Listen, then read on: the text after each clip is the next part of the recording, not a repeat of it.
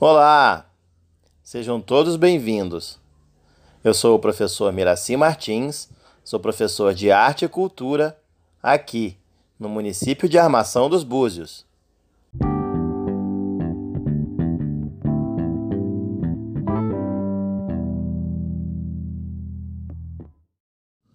Nesse episódio, os temas abordados serão teatro e a dança.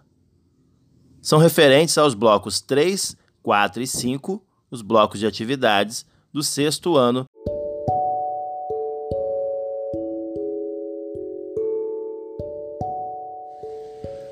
Um menino que carregava água na peneira. Tem um livro sobre águas e meninos.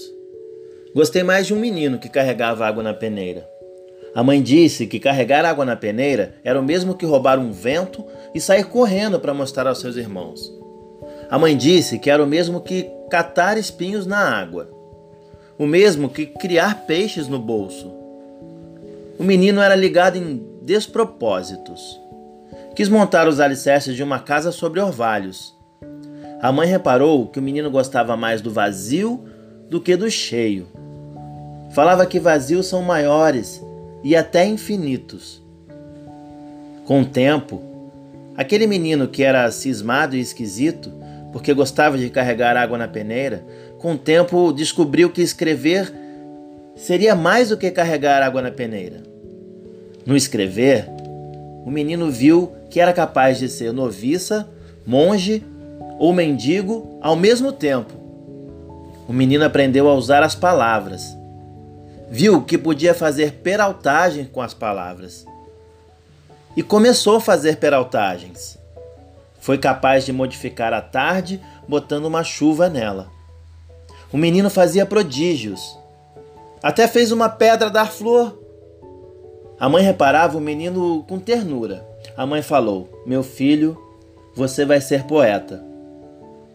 Você vai carregar água na peneira a vida toda vai encher os vazios com suas peraltagens e algumas pessoas vão te amar por seus despropósitos. Manuel de Barros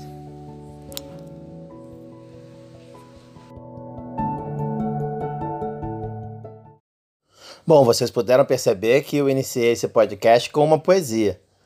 A poesia intitulada O Menino que Carregava Água na Peneira. A poesia de Manuel de Barros, poeta brasileiro é muito reconhecido nacional e internacionalmente por sua poesia simples e complexa ao mesmo tempo. Manuel de Barros usava a linguagem do realismo fantástico, fazendo até pedra da flor, levando a nossa imaginação a lugares nunca antes imagináveis. E assim também é o teatro e a dança, que vão ser os nossos próximos tópicos.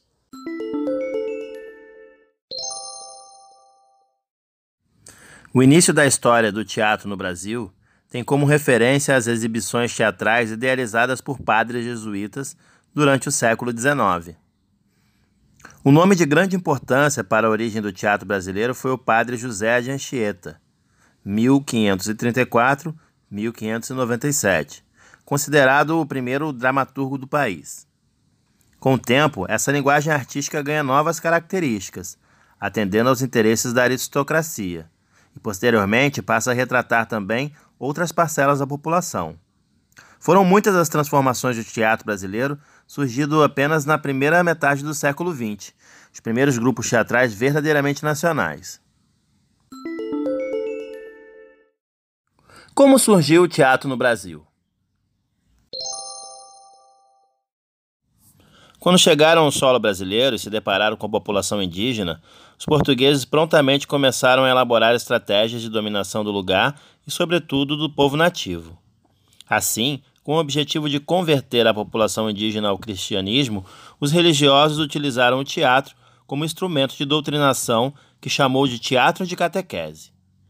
O formato teatral foi escolhido pois facilitava a apresentação dos ideais cristãos, trazidos pelos portugueses eram características do teatro de catequese e se destacavam a preocupação em transmitir os ensinos católicos, a valorização do propósito bíblico em detrimento da expressão artística, Locais de apresentações acessíveis, como escolas, espaços públicos de lazer e ruas.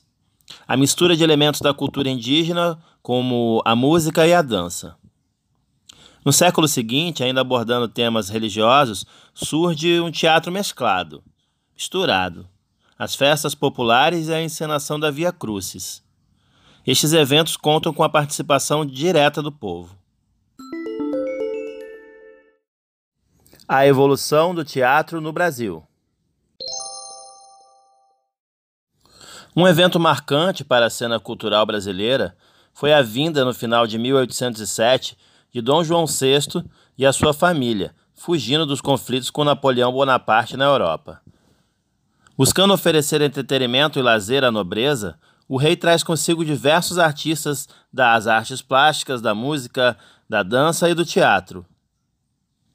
Ele faz então um decreto que estabelece a criação de teatros que atendam às demandas da nova classe que ali se instalava. Assim, o país passa a receber peças do modelo francês para a diversão dos, da aristocracia.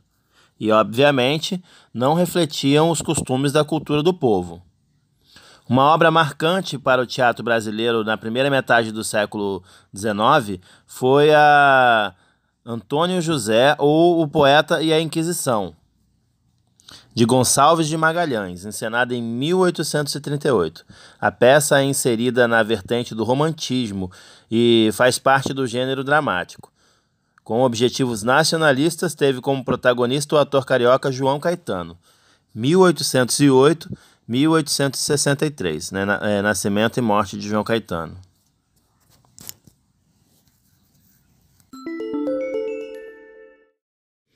Comédias de costumes.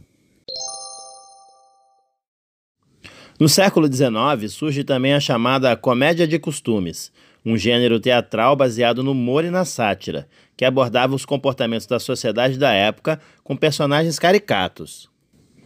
O mais importante dramaturgo da comédia de costumes foi Martins Pena. Morreu em 1848 responsável por algumas peças de destaque como O Juiz de Paz na Roça, 1838, O Inglês Maquinista, 1845 e O Noviço, também em 1845.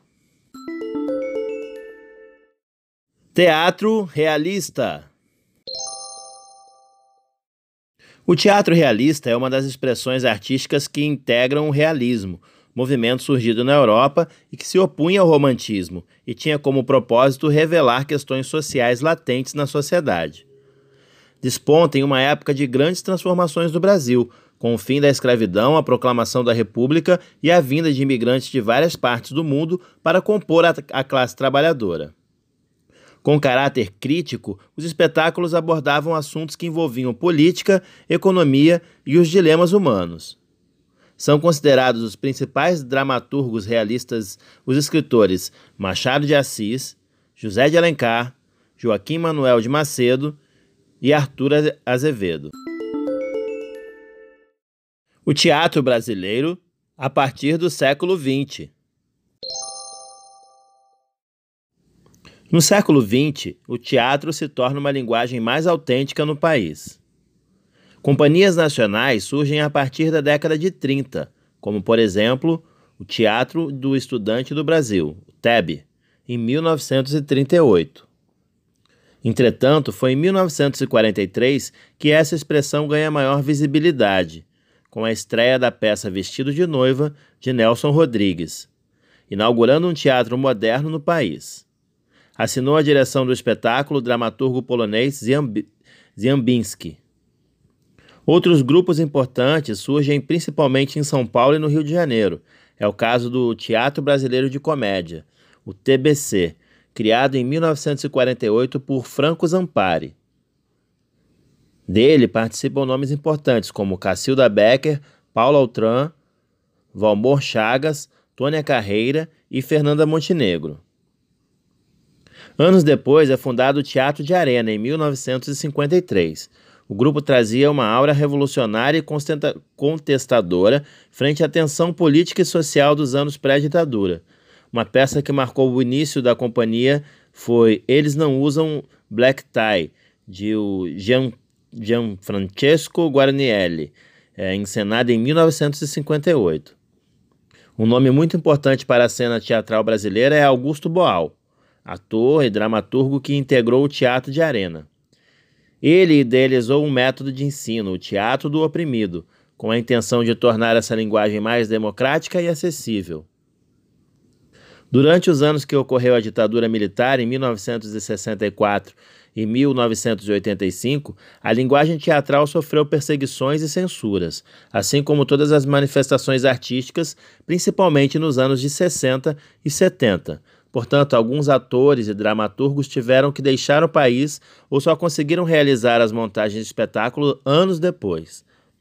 O teatro brasileiro conquistou um lugar de destaque na cena cultural do país, sendo reconhecido também internacionalmente.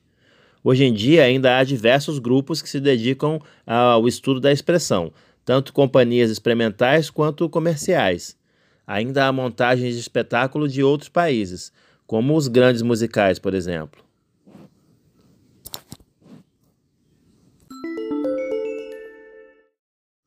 Quando nós falamos de teatro na escola ou dentro da sala de aula, muitos alunos não gostam, falam: ah, não tenho jeito para isso, sou tímido, ah, não quero fazer, ah, que chato, né? Mas o teatro ele tem muitos benefícios. Eu vou falar agora um pouquinho dos benefícios do teatro, rapidamente para a gente fechar a parte do teatro e passar um, um pouquinho para a história da dança, que é muito parecida, né? Porque andaram paralelamente a música, a dança, o teatro, né? As artes. A prática teatral não existe somente para aquelas pessoas é, desenvoltas ou desinibidas. Mesmo quem não aspire à profissão de ator pode se beneficiar com algumas aulas de teatro, sendo inclusive recomendado por médicos e especialistas. Em alguns momentos da vida, todo mundo deveria fazer a aula de teatro, fazer teatro. Fazer teatro é um exercício de aproximação das pessoas, que possibilita uma melhor percepção do mundo, além de promover o autoconhecimento e desenvolver a autoconfiança. Não existe nenhuma contraindicação ou pré-requisito. A prática teatral contribui significadamente para melhorar a autoestima do indivíduo. Ser aplaudido e conseguir cumprir uma apresentação com êxito provoca uma sensação de bem-estar que se reflete na autoestima da pessoa. Além disso, quando alguém consegue expor suas ideias para transformá-las em comunicação artística, ela consequentemente se torna mais segura de si. O teatro é uma das manifestações artísticas mais antigas do mundo. Representar faz parte da essência das pessoas. As crianças passam a infância toda representando em seus jogos de faz de conta e nas suas brincadeiras. Os benefícios para a formação da criança e do jovem são tantas que as aulas de teatro já foram reconhecidas como importante conteúdo escolar para os parâmetros curriculares nacionais. As aulas de teatro na escola são voltadas para o desenvolvimento dos alunos, que realizam atividades de expressão corporal, vocal, de improvisação, algo que favorece o convívio coletivo e ajuda no autoconhecimento e na formação da personalidade do aluno. As artes cênicas são uma excelente atividade para uma pessoa que melhore a sua autoestima quando uma pessoa exercita a sua atuação, ela pode começar a se sobressair, o que pode lhe dar algo de que se orgulhe.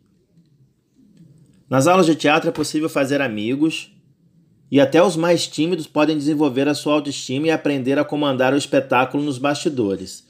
Além de fortalecer a autoconfiança, as aulas de teatro possibilitam maior capacidade de se relacionar com as pessoas, maior consciência corporal, raciocínio e criatividade.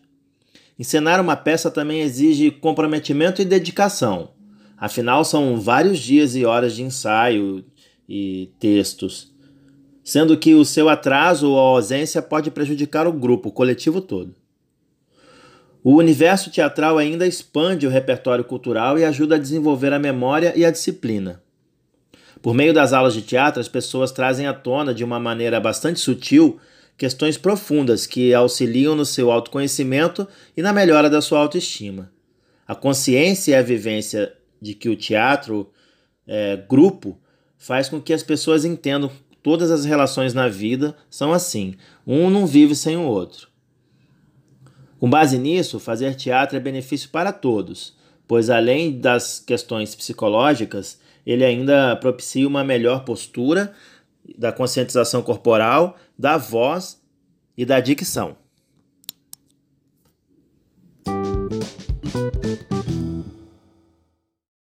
E vamos à história da dança. A dança nasceu com os primeiros seres humanos. Através do movimento do corpo, da batida do coração, do caminhar, os seres humanos criaram a dança como forma de expressão. Por meio das pinturas encontradas nas cavernas, sabemos que homens e mulheres já dançavam desde a pré-história. A dança é uma expressão artística que usa o corpo como instrumento. Assim como o pintor utiliza um pincel e tela para criar seus quadros, o bailarino serve-se do corpo para ser criativo e criar suas peças. Presente em todos os povos e culturas, a dança pode ser executada em grupo, duplas ou solos. Pela dança se expressa a alegria, a tristeza, o amor e todos os sentimentos humanos. A origem e a evolução da dança. Dança primitiva. Chamamos dança primitiva aquela que surge de maneira espontânea e é praticada por uma comunidade. Geralmente é uma dança usada para celebrar um ritual específico, como as colheitas ou a chegada da estação do ano. Nas culturas indígenas, a dança é usada em festas ou a fim de, de, se preparar para uma guerra, por exemplo. Também é usada nos rituais de passagem, como o início da vida adulta. Já as danças milenares das civilizações antigas, como a egípcia ou a mesopotâmica, a dança tinha um caráter sagrado, sendo mais uma forma de honrar os deuses. Esse tipo de dança sobrevive até hoje em países como Índia e Japão. Na Grécia Antiga, a dança também tinha um caráter ritual, sendo usada nos cultos aos deuses, uma das danças mais descritas na antiguidade era aquela que se usava para as festas do Minotauro ou do deus do vinho, Baco. Já na Europa Ocidental, com a expansão do cristianismo, a dança perde seu caráter sagrado. A moral do cristianismo colocava o corpo como fonte do pecado e assim precisava ser controlado. Por isso, ao contrário de outras artes, a dança não entra nas igrejas, e se restringe às festas populares e às celebrações dos castelos. Basicamente, podemos diferenciar dois tipos de dança na Idade Média: em pares, em roda ou formando cadeias. Será esse tipo de balé que dará origem às danças cortesãs e mais tarde ao balé como conhecemos hoje.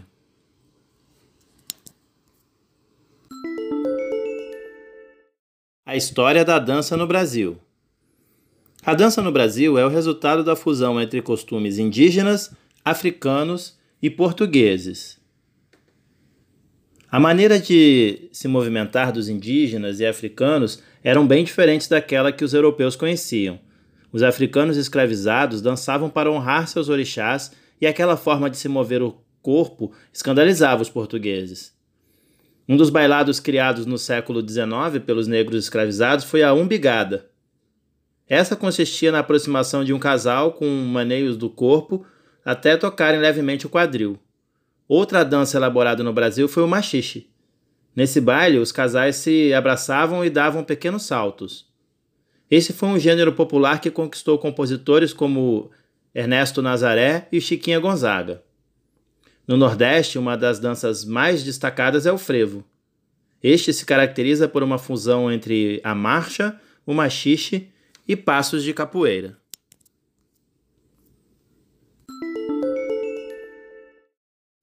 Atualmente são inúmeros os estilos e tipos de dança, como você deve saber: jazz, salsa, salsa cubana, hip hop, balé, tango, funk, dança de salão, dança do ventre. Isso para citar apenas algumas. Se nós relacionarmos todas as danças típicas às épocas e culturas do mundo, podemos escrever uma enciclopédia sem fim. Como nós vimos, né, desde a antiguidade, a dança era utilizada em forma de agradecimento a deuses, e em outras regiões tinham como característica um cunho religioso. Dependendo da forma como era expressa, poderia haver um significado. Isso variava de acordo com o grupo ou tribo de determinada região. A dança hoje em dia agregou características de diversas regiões, tanto dentro quanto fora do país. Não apenas no Brasil, as danças estão crescendo cada vez mais. Exemplos disso são os estilos como o balé contemporâneo, o street dance, o jazz, sapateado e outros no qual existem escolas e mais escolas se espalhando por todo o mundo, com o objetivo de difundir a arte da dança. A dança também é muito utilizada em projetos sociais para pessoas carentes, na qual jovens de comunidade utilizam da arte para a qualidade de valores morais e educacionais. Em alguns casos, é, são nesses projetos sociais que podem se encontrar brilhantes e, talentos, e talentosos dançarinos. O Brasil revela muito desses talentos. A dança pode mudar vidas. E assim eu termino esse podcast com os conteúdos complementares dos blocos de atividades. Nesse nós falamos sobre o teatro e a dança. Nos blocos de atividade você tem conteúdos sobre esses temas e também questões para poder responder. Cada questão tem quatro alternativas: A, B, C e D. Apenas uma opção é correta. Não marque mais de uma alternativa nessas questões. Responda com atenção as alternativas de cada questão do cartão resposta, procurando não deixar nenhuma questão em branco. Utilize caneta esperográfica azul ou preta para preencher o cartão resposta. A frequência será computada mediante a entrega do cartão resposta na unidade escolar em que o aluno está matriculado. Bons estudos e até a próxima! Tchau!